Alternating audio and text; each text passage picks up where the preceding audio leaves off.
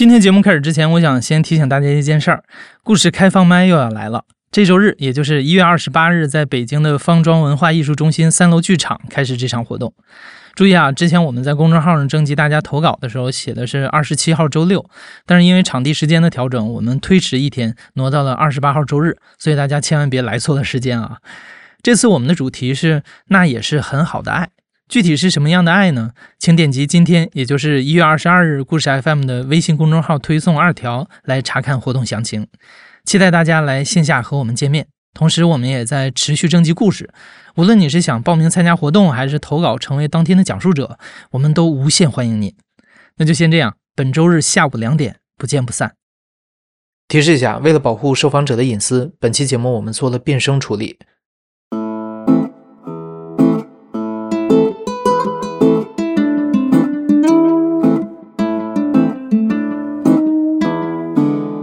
好，欢迎收听故事 FM，我是艾哲，一个收集故事的人。在这里，我们用你的声音讲述你的故事。今天又是一期故事 FM 的经典栏目《铁窗泪》的故事。我们会在这个栏目里收集中国人在全世界各地坐牢或者是被囚禁的经历。如果你也有类似的经历啊，欢迎到故事 FM 的公众号投稿。中东这片土地一直以来都以神秘和古老的魅力吸引着世界各地的旅游爱好者，但是乱和危险也是那里给很多人留下的第一印象。这些年，他常常因此成为新闻媒体的关注焦点。今天的讲述者程意涵是一位环球旅游爱好者，有一些中东旅行的经验。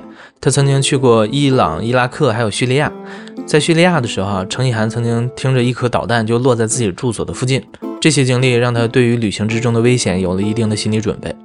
但是，所幸之前的旅行还都算平安和顺利。那这一次呢？程意涵选择了中东相对安全和稳定的国家约旦去旅行。但没想到的是，他竟然在这里遇到了一次始料未及的牢狱之灾，而他对此毫无经验。故事要从二零二二年的年底讲起。那个时候，程意涵在一次滑雪当中撞伤了左膝盖，为了减少负重，在这次前往约旦的旅行的当天早上，他临时决定把包里的电脑拿出来放在家里。所以在旅行中，他需要借同行者的电脑传输照片，而这个决定为这一次旅行中的牢狱之灾埋下了伏笔。我叫程意涵，今年二十六岁。二零二一年底的时候辞掉了在美国的工作，然后就是为了有时间环球旅行。这次是二零二三年三月去的约旦。其实应该旅行圈和摄影圈挺多人的网友都是只是网友而已，但是就会有一些互动。有时候正好到一个国家也会就是见一下网友这样。这个丁某人，我应该跟他加微信挺久了，我估计可能有一两年了，有一些共同好友，因为私信也没有很聊，就知道他是一个摄影的。在约旦的时候，朋友圈互相看到都在约旦。到了约旦的第二三天吧，就是决定从一个地方出发，然后一起走了。第一面的印象其实就还挺正常的。大概第二天的时候，他开始跟我说么么哒。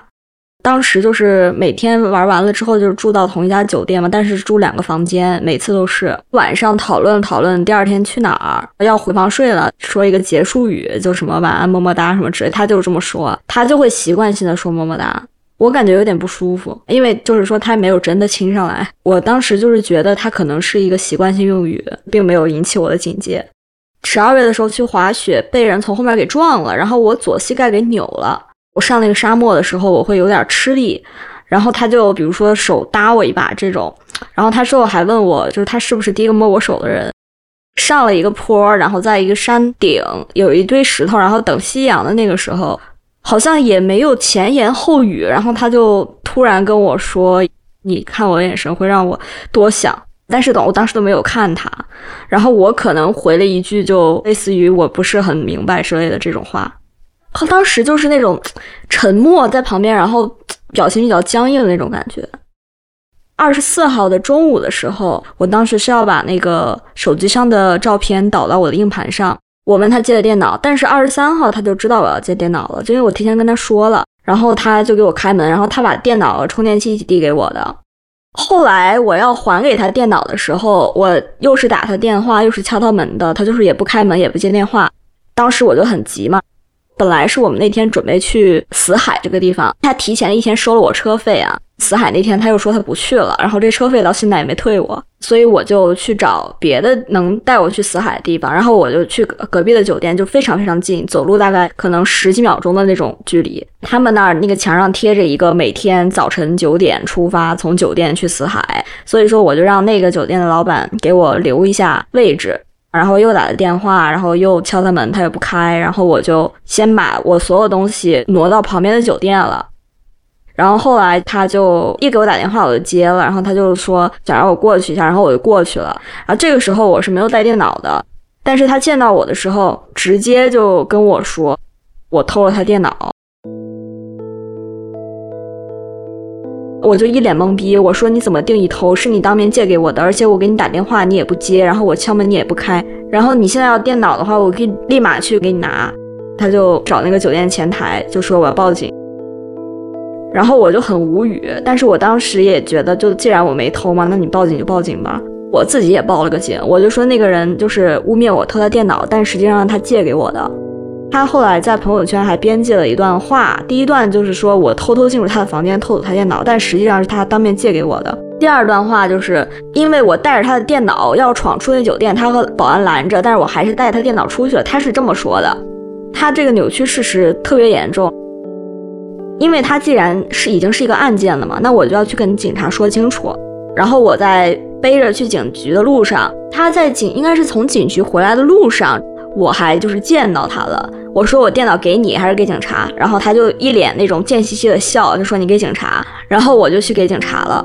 我没把他当回事，因为我以为我说清楚了就可以。然后警察问我说你俩是夫妻吗？我说不是。他说你俩吵架了吗？然后我就跟他说没有吵架。然后警察应该是又传唤了丁某，丁某就把这个电脑放到他自己的包里了。后来那个长官就跟我说，一会儿就可以回去了，因为当时已经非常晚了，应该是九点以后了吧。丁某到底为什么要诬告自己？程一涵其实并不清楚，他觉得可能是因为丁某对自己有着不轨的想法，但是没有得到回应，所以想借机报复程一涵。程一涵并不觉得这次诬告会是什么大问题，身正不怕影子斜，他觉得自己马上就可以走了。但是他左等右等，一直没有等来放他回家的消息，他开始有些不踏实了。这个时候，程一涵想起了一位朋友，他的化名叫中东小乌龟。故事 FM 的老朋友可能对这个名字很熟悉，他曾经在故事 FM 讲述过他在叙利亚地牢里被囚禁了六十三天的故事。中东小乌龟对于中东地区比较有经验，所以有相同旅行爱好的程一涵早早就通过旅游群和他成为了好友。程一涵觉得中东小乌龟在这种时候可以提供一些建议。于是就联系了他。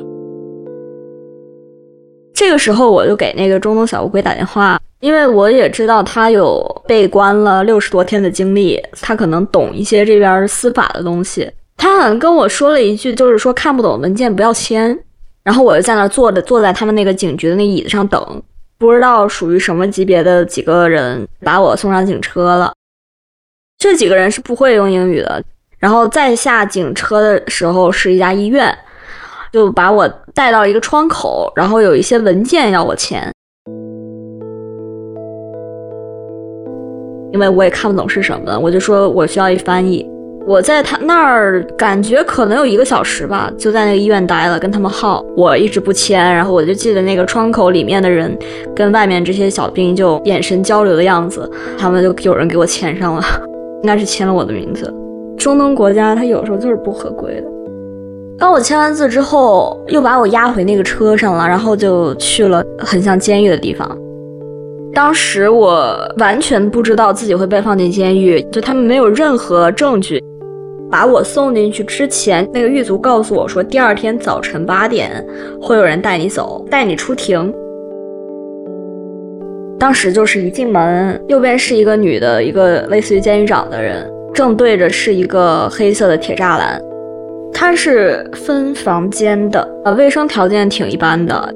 一个铁栅栏里面五摞那种宿舍床，就是大概是九个床位，但是住的人远远超过了九个人，有的是两个人住一个床的。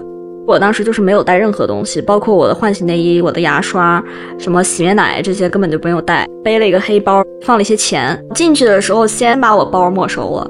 然后他就先把那个钱弄出来，然后他在那数多少钱，然后当时也没有人提醒我说要带钱进这个房间，把我带到那个铁栅栏门口了。冲里面看了一眼，然后有人朝我就是发出那种就是那种怪笑，你知道吗？里面的人就是还有那种就是披头散发的，反正反正有点恐怖。当时还有一个印象很深，一个怀孕了的女的，然后她挺着个大肚子，我看着好像就怎么感觉都快生了，还是六七八个月了，至少也得。他是有点凶的那种，有点像那种，知道你知道每个监狱都有狱霸吗？会跟这个狱卒勾肩搭背的，但是有点黑社会类型的那种开玩笑，反正就是说话语气比较凶。狱卒就指着里面那房间说：“这是菲律宾 room，菲律宾人的房间。”在那个铁栅栏门口站了一会儿，他们可能是真的犯了什么事儿才被关进去的，然后不是很想跟他们在一起。他也没有把我就是说从铁栏上抱下来然后扔进去啊，他就好像就随了我了。监狱长旁边，他那边有个黑皮沙发，我在那坐着，在那个地方我尝试睡着，但是好像确确实是没法睡着。等接下来会发生什么？大概到凌晨三点的时候，我也特别困，然后但是这个时候就有人来送那种小饼，就中东那种小饼，因为当时在他们的斋月期间，所以就是他们进食一般晚上七点以后才吃饭，六七点以后才吃饭。尝试性的吃了一点儿，不好吃，就就很普通的味道。送饭的时候好像那铁栅门开了一下，然后当时我实在是太困了，然后想着里面还是有床的，就地铺也行啊，然后就进去了。这十几个人都是菲律宾人，他们大致讨论了一下我可以睡哪儿，就有人跟我说，就我跟那个小个子的女生一起睡吧，住的右手边第一个床的下铺。这个小个子菲律宾女生特别友好，他们会跟我讲七点送一次饭，然后三点送一次饭，还会跟我说哪一个狱卒是好的，哪一个狱卒是不好的。慢慢了解了，就是他们的水是从哪儿弄的呀？这个是要用钱来买的。刚进去水也没有，吃也没有，就使劲敲门跟狱卒要钱，然后他们还没有理我。那屋子十几个菲律宾人都还挺友好的，我感觉他们基本上每一个人都比那个狱卒的英语要好，有的给我水，有的给我吃的，但是他们自己的东西好像也不是很多。当天晚上我还是属于一种非常懵逼的状态，我也不知道为什么会进来这里。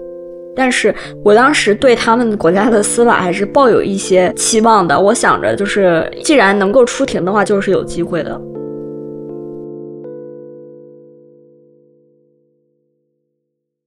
应该睡了至少有一个小时吧，我认为 很早就醒了。监狱的最上面有个非常小的天窗，早晨判断就是天亮了，当时就所有人都在睡着。记得就答应我八点要上法庭，超过八点了，然后我就开始拍那个门，就说我要上法庭，就说我要找中国大使馆，然后就没有人理我。快到中午了，那个时候都，当时就他们也陆陆续续醒了，然后我就问了一下同屋的人，我说这个人咋说八点带我要上法庭，怎么现在都见不到人呢？他们就说这经常这个样子，这非常的正常，这里人都是这样的。中东那边说的话一般都不是很靠谱。如果说 I promise 什么什么，我承诺怎么怎么怎么样，一般就不会发生。然后我就开始有点紧张，然后那上午就过得比较煎熬。第二天中午，就是我终于就盼到有人就是叫我名字，然后让我出去，然后把那包给我。我的手机是在里面的，我就终于等到这个好像是能够开庭的样子。我进监狱的时候，我是有穿那个胸衣的嘛，手上是拿着那个胸衣的，因为就是说我晚上睡觉嘛，要把那个东西脱下来睡比较舒服。然后他就指着那个东西，就是说你从哪儿拿的这个东西？他就叫我小偷，我当时就有一种被当成小偷对待的感觉。然后我就很生气的说我没有偷东西，结果他就一脸嘲讽的，就是说这所有人都说自己没有偷东西。他跟其他狱友还确认了一下，就是说这个东西都不是你们的。然后他就让我出去了，然后我就上了警车，我想就是说给家人报个信儿什么的，他们都是拦着不让。我只能是在他们开车的时候把手机放到包里，就半盲打呀，半看着打，就反正挺艰难的跟他们联系，尝试联系我妈，还有大使馆，大使馆推我一个当地华人给我找律师，一直在联系这个转接的过程中。就这样，程一涵被带上了法庭，他在法庭上用英语讲述了一遍事情的经过，法官认为他是无辜的，可以被释放。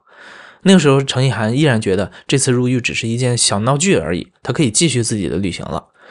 但是让他感到意外的是，也许是因为制度不够完善，或者是证据的确不足，他又被带上了押回监狱的警车。什么时候能出来，又变成了未知。也正是因为这次重新被关回监狱，他看到了作为旅行者不可能看到的一面，也让他知道，在这里的监狱最可怕的并不是其中糟糕的环境，而是另外一些更阴暗的东西。车大概也就开了十几分钟吧，我又看到那个监狱的门儿，看到那个门的时候，我就有点心里有点崩溃。结果他们又比划着让我进监狱，我当时就感觉特别绝望。这人就是说话不算数，就先把你骗上车再说的那种感觉。那个狱卒又是要把我的东西都收起来，我就长了个心眼儿，偷偷把一个我的备用手机放到我鞋里去了。那一次没有被发现，然后我就被换到了一个黑人的房间。它是一个女子监狱嘛，大概有七八个黑人吧，整个一屋子。那个房间呢，就它有一好处，就是基本上每个人还是有一个单人的铺位的。不好处就是那那毯子特别的脏，就感觉上面还有跳蚤啊啥的。我是被分到最边上的一个单人床。狱卒不叫人的号码，也不叫人的名字，只叫人的国家。有的人就被叫做 Ghana，有的人就叫做 Uganda，然后我就是被叫做 China。这个黑人姐妹有一次非常生气，她已经跟狱卒说过不要叫她 Gana，但是狱卒还是继续用国家的名字称呼他们。当时就监狱里就我一个人被叫做 China，我当时心里肯定也是不舒服的。我当时感觉对这个把我诬陷入狱的这个人，替他感到羞耻。其中一个黑人女孩跟我说，狱卒对我来说还是比较客气的，因为我的肤色，对他们还是有打过的。然后我就看了一下我的皮肤，低头看我自己的手背，在中东旅行了一段时间了，已经比以前黑了一点。然后他们看到我的这个动作，都在那儿笑。一整天第一次吃饭就是晚上七点，因为那个饭显然是不够吃的，就是那个盒里面能吃的东西也很少，一个米饭，还有几张难以下咽的饼，一个比较小的鸡腿儿，基本上一天就只有那么一个小鸡腿儿。一个黑人姐妹，她就神神秘秘的，然后就把那个盒饭就抱在自己胸里就过来，然后就把那个饭放到那个袋子里面，放在我的床底下，意思是让我藏好了那个意思。她就多给我拿了一盒。还跟我说一些话，就说你饿的时候可以吃，我就是感觉挺感动的。没过多久，另外一个黑人就过来了，知道第一个黑人他是给我多拿了一盒饭的，跟他在讲这个你把饭放哪儿了，他要吃什么之类的这种话。后来他们俩就吵起来了，吵的还算是激烈的。然后我就看着他俩吵，心情很复杂，就因为我看这个人类社会抢夺食物还是没有见过的。大概就是东非大草原动物迁徙的时候能看到这个动物为了抢食羚羊，然后打起来这样。所以说当时就给我一种挺大的冲击吧。后来吵了可能十来分钟，那个人也不知道那个饭在哪儿呢，他就放弃了吧。第二天早晨再把那盒饭拿出来，那个黑人姐妹就把那个鸡腿就给我了，然后她自己吃米饭。我也不知道她自己能不能吃饱，但是我估计她可能也是吃不饱的。二十五号当天一整个下午，我基本上都在那跟他们唠嗑。其中三个黑人后来跟我聊的挺多的，然后我就问他们被关了多久，有的说一年多了，有的说几个月了。然后我当时就特别的绝望。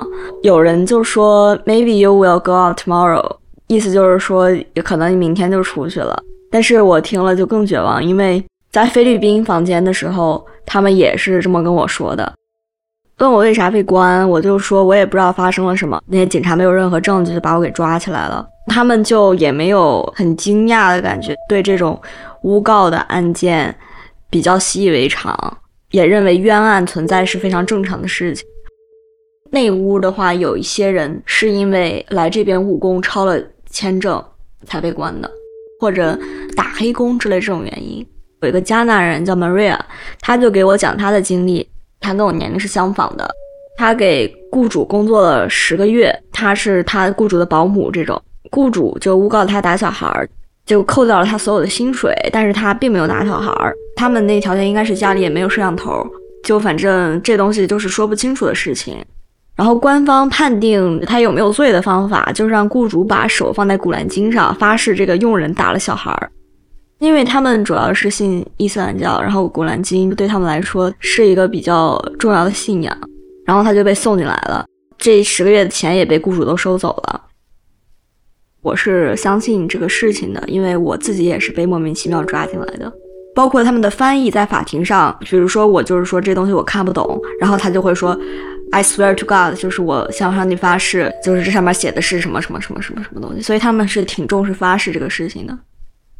听了之后就觉得很荒诞，因为就没有任何证据可以把一个无辜的人关这么久，仅仅是因为雇主把那个手放在《古兰经》上说他打了小孩，他就真的入狱了。就可能他们比较了解当地的法庭，知道这么一发誓有用，能够算作证据。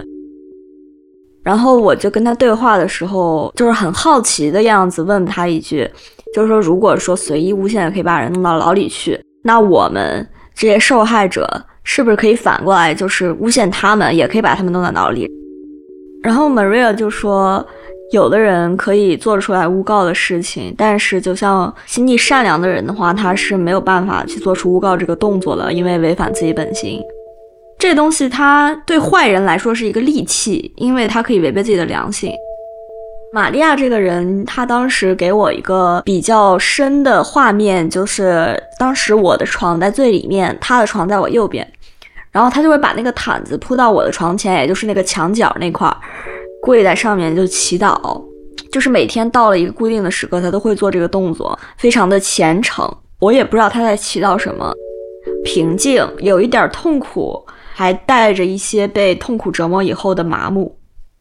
我就想到玛利亚这个人名也是基督宗教圣经新约，还有伊斯兰教古兰经里面耶稣的生母。这个名字在亚兰文里面就是苦涩的意思。所以我就在想，Maria 不知道他知不知道这个事情，但是他的生平就可能就跟他的名字一样苦涩。那雇主污蔑他，就是想扣他十个月的薪水。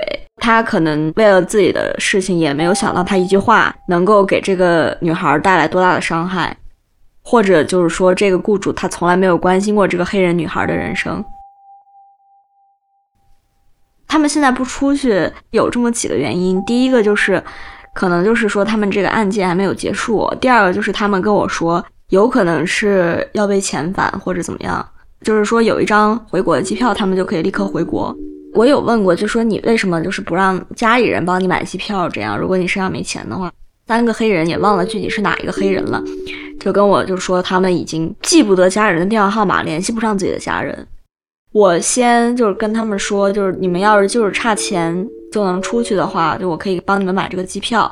他们从别的地方偷了点纸，我把我的 WhatsApp 号给写上去了。因为我当时偷偷带进去手机嘛，就我也问了他们的号，其中有一个就是说出来了，然后另外一个他还似对非对的给我留了一个他的号，而且还得等他们有一个机缘巧合能够看到他们的手机了，他们才能就是跟我取得联系。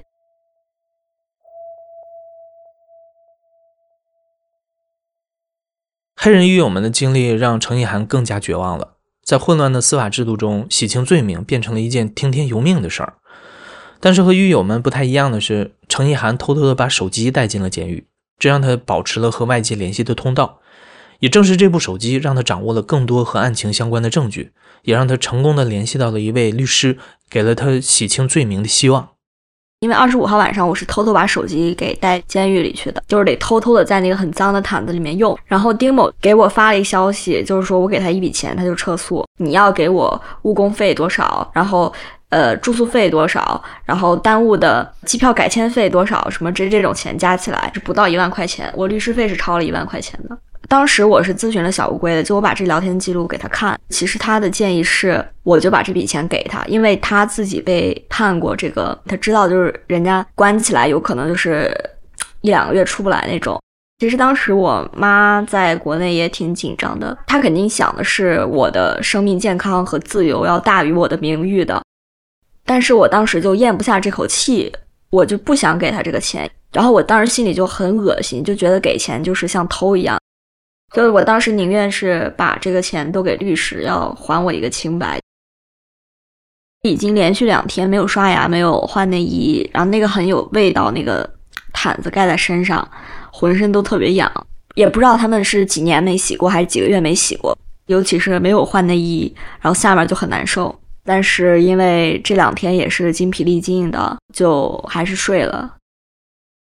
第三天，三月二十六号，然后本来说一早就醒来就接我开庭，果然那天又是等到快中午的时候。第二次开庭的时候，我是呈现了一些证据，然后第一份证据就是呃那个人他问我要钱的证据，就说你把这钱给我，我就去跟他们提出撤诉。第二个证据文件就是，他当时有问了我一句，就说电脑用好了没？但是他就跟警察说的是我去他房间偷的他的电脑，所以就是这个是跟他的证词矛盾的。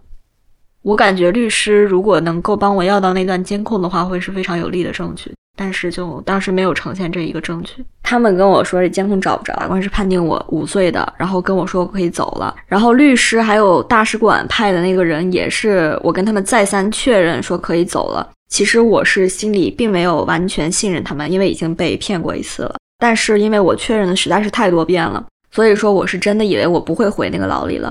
然后我就又被人带去了某一个局，然后签一些东西，然后又换另外一个局又签一些东西。也是用的警车，结果后来又被人带去那个监狱里去了。然后我又看到那个监狱的门，我真的就是当时有一种人已经绝望的感觉，就说要要不我死了吧，行吗？刚见了点阳光，又要继续这种暗无天日的生活，内心就很绝望。它就是一种循环。然后我就觉得这这东西好像永远都出不去了。你虽然很绝望，但是还是得跟着他们进去。这一次进监狱的时候回的是菲律宾人的屋子，在地下打了个地铺，因为我们在那个屋子里整天暗无天日的，也不知道具体是几点，然后就是会有很多聊天嘛。有一个菲律宾人讲了他的故事，他买了辆车，然后已经开了两年了，但是卖车的人私底下改合同价格，就是两年以后就把他给告上法庭，然后就说他欠钱。他上庭了几次，然后一直在指出那个告他的人的这个漏洞，但是告他的那个人三次修改自己的证词，法官还是把他判入狱了。有点没办法想象这里面有多少冤假错案。我就听着这些冤假错案，还有他们亲自叙述的那种感觉，就感觉是他们已经接受了这些事情，又有点不甘心的这种感觉。跟这菲律宾人聊了一会儿，我就在地上闭目养神，然后用一块布料遮在我眼睛上，地上铺个比较脏的垫子，屋顶就是那个白炽灯，它是永远不关的，二十四小时不关的。我就听周围非常的喧闹，狱卒的声音，有的时候那个犯人会跟狱卒争吵，还有推攘，就我就听着各种各样的声音就在我耳边萦绕，感觉有点迷离。我就在想，丘吉尔说的，说如果有人冤枉你吃了他的东西，你不要剖开自己的肚子来证明清白，你应该挖出来他的眼睛咽下去，然后让他在你的肚子里看看清楚。我就在思考这个司法的公正性，应该是有罪推论还是无罪推论？好的司法第一条原则就是应该是无罪推定，就不能证明是一个人是有罪的，那么这个人就是无罪的。人不应当需要自证清白，比如说偷盗这个事情。他如果说我偷盗，那他就去找酒店要监控，但是他显然是没有，显然是有点问题的。包括雇主污蔑他说打小孩儿，还有这个菲律宾人这个买车的事情，都可以归纳成八个字：欲加之罪，何患无辞。你想要让一个人入狱，或者说给他加一个罪名的话，你可以随便找一个理由，就是感觉有一种被命运带着走的感觉。在菲律宾人房间是听到有人死的，具体是怎么死的我不知道。他们就给我讲，就是不久前自杀也有可能，然后或者被狱卒给弄死也是有可能。当时确实是觉得，如果一直被关下去的话，那可能就只能是惨一点的话，就就死在里面。然后我就准备放弃挣扎。当晚挺晚的时候，我估计得有十一点了吧，我就听这个门咣当一声。然后就有一个菲律宾狱友非常激动的叫我的名字，跟我说这个狱卒说我可以走了。然后我当时就其实已经麻木了，因为这这走了是啥回事？就是能把我放了吗？但是就人家让咋样就咋样嘛。然后我就起身，他原来一口咬定我是小偷嘛，就同样那个狱卒，他就换了一副非常的和蔼可亲的一个嘴脸，就跟我说我可以走了。然后我就拿上被锁起来那些东西，然后签字画押。那个时候我显然是还不确定我是不是真的能永久出狱了，给我反复折磨了很多次，所以我就不太再敢有任何的期盼了。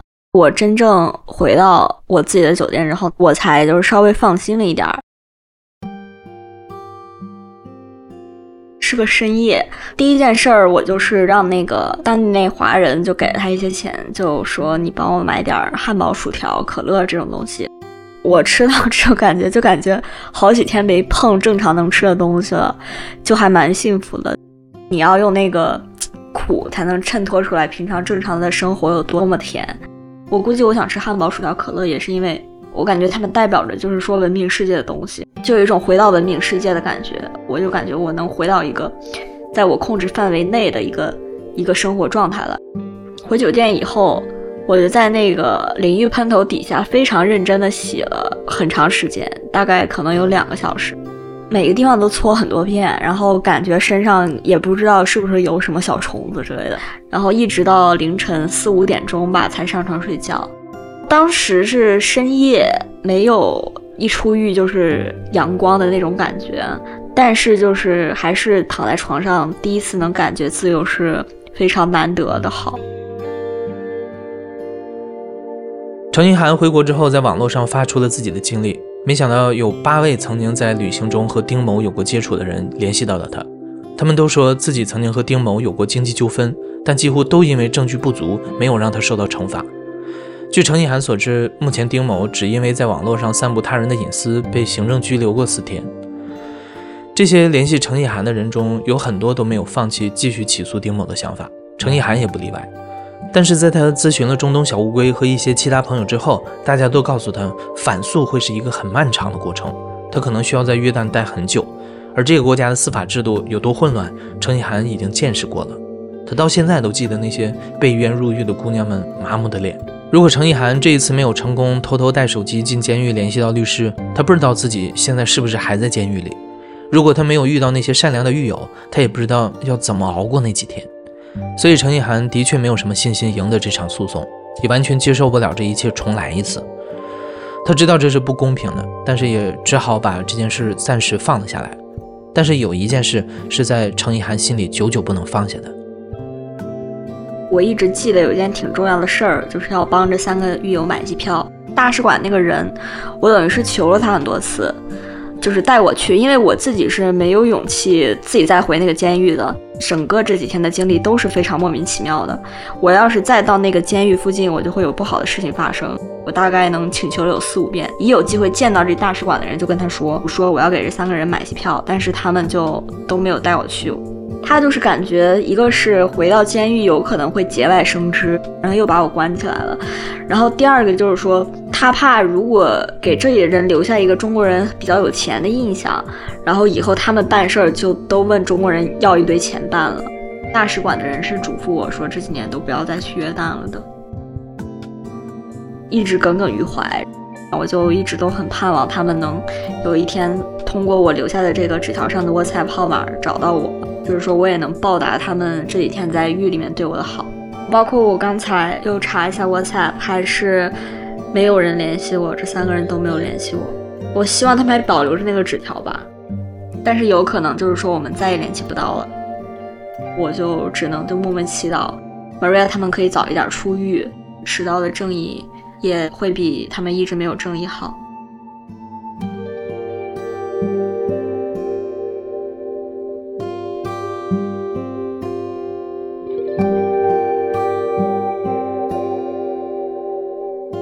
你现在正在收听的是亲历者自述的声音节目《故事 FM》，我是主播艾哲。本期节目由赵真怡制作，声音设计桑泉。